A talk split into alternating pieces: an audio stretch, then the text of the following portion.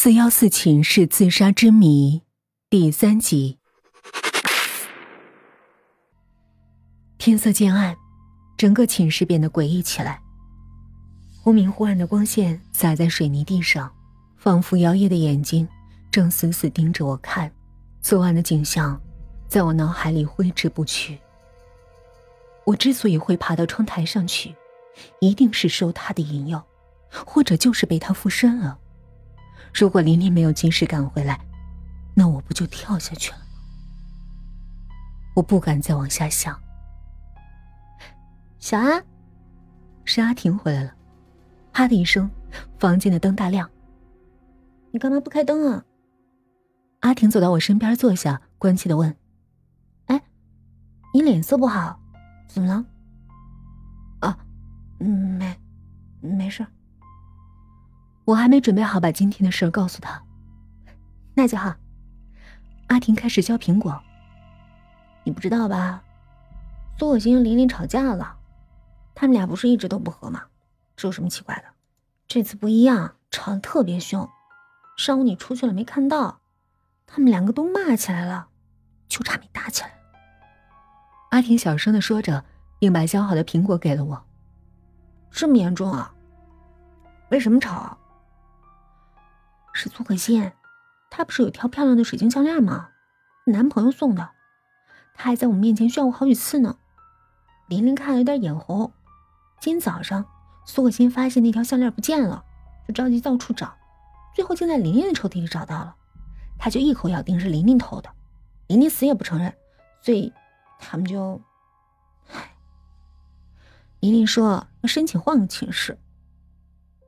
阿婷在寝室里坐了一会儿。就去自修室了。我早早钻进被窝，犹豫着晚上他们回来的时候要不要告诉他们关于四幺四的秘密。突然，我感到背脊湿漉漉的，伸手一摸，竟是殷红的液体。这是什么？让人看了不舒服的颜色？难道是人血？我翻身掀开被子，眼前的情景使我窒息。淡蓝格子的床单衫上。赫然四个血色大字：“还我命来！” 我一下子跌坐在地上，浑身的汗毛都竖了起来。我告诉自己，这一定是幻觉，是幻觉。我拼命揉眼睛。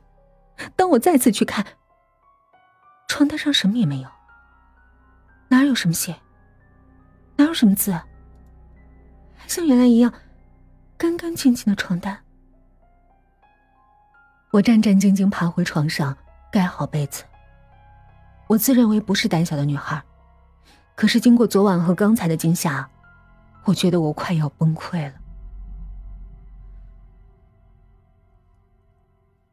后来的两天里平安无事，我考虑再三，还是没把秘密说出来。可是我根本不知道，更可怕的事儿还没有发生。那是第三天的夜晚，我被轻微的晃动所惊醒，是睡在我上铺的琳琳正在下床。我以为她是去厕所，所以并没在意。可琳琳并没有开门。我听到她的脚步声，似乎朝着窗户的方向走去。我一下子惊跳起来，翻身下床，只见琳琳已经爬上了窗台，一动不动的站在那儿。琳琳，你干嘛？我大叫起来。他没有任何反应。这时，苏可欣和阿婷被我吵醒，一看到眼前的情景，吓得说不出话。我咬了咬牙，冲过去把琳琳拉下来。可是，只走了一步，我的脚就像钉住似的，动也动不了。因为，我看见了，在漆黑的窗外晃动着一个人影。不，那是一张女人的脸，诡异的浮在空中。青绿的皮肤上是一道道还在淌着鲜血的伤痕，他咧开嘴冲着我笑。我看清他左眼下方有一颗黑色的痣，是他，真的是蒋思琛的冤魂，他是要来带走琳琳。阿婷，阿婷，你们看见窗外那个人影了吗？是他，他是鬼，丽丽被他附身了！我指着窗户喊。阿婷和苏可欣看向窗外，小安，你说什么呀？窗外什么也没有啊！小安，你快叫林一下来！你们两个大半夜的搞什么呀？什么？他们竟然都看不到？可是他明明就在那儿，为什么只有我看得到？我来不及多想，本来关着的窗户竟然自己打开了。一阵阴冷的风吹来，林林披散的头发和睡衣裙摆在风中乱舞，我几乎发不出声音。林林慢慢转过头，对着我们一笑。那黑痣，那不是琳琳的脸，那分明是蒋思辰的脸。下一秒，琳琳纵身一跃，竟然从窗口跳了下去。当我们奔到楼下的时候，值班室的灯已经大亮，在四幺四寝室窗户的正下方，也有很多人围着。看到我们来了，人群自动让出一条路，我第一个冲过去，紧跟着是阿婷。在我们的眼前，是琳琳瘫软的身子。她死了。可最让我感到恐怖的是，琳琳浑身上下竟然插满了玻璃碎片，殷红的血染满了附近的草地，就像是一只鲜红的刺猬，让人触目。惊心！我的心提到了嗓子眼抓着阿婷的手已经被汗水湿透。我也能感觉到阿婷的害怕，她的手抖得比我更厉害。只有苏可欣，她远远的看着，神情冷淡。忽然，我记起了什么，我拉着阿婷飞奔回寝室，扯下琳琳的床单。屋子里一片漆黑，我拿过节能灯一照。顿时，我和阿婷同时跌坐在地上，因为那条床单上清清楚楚的写着四个字：“还我命来！”我再也忍不住了，把事情原原本本的说了出来。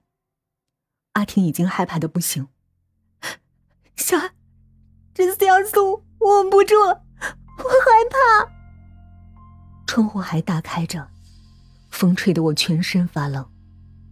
我和阿婷抱在一起，看着地上血红的床单，不知所措。节能灯不知什么时候灭了，房间里又恢复了黑暗。窗外的树影映在地板上，仿佛鬼的手在乱舞，在向我们扑过来。忽然，走廊里传来脚步，由远而近。在我们寝室的门口停住了，我只感到寒气逼人。可是我的冷汗已经把我脊背的衣服都湿透了。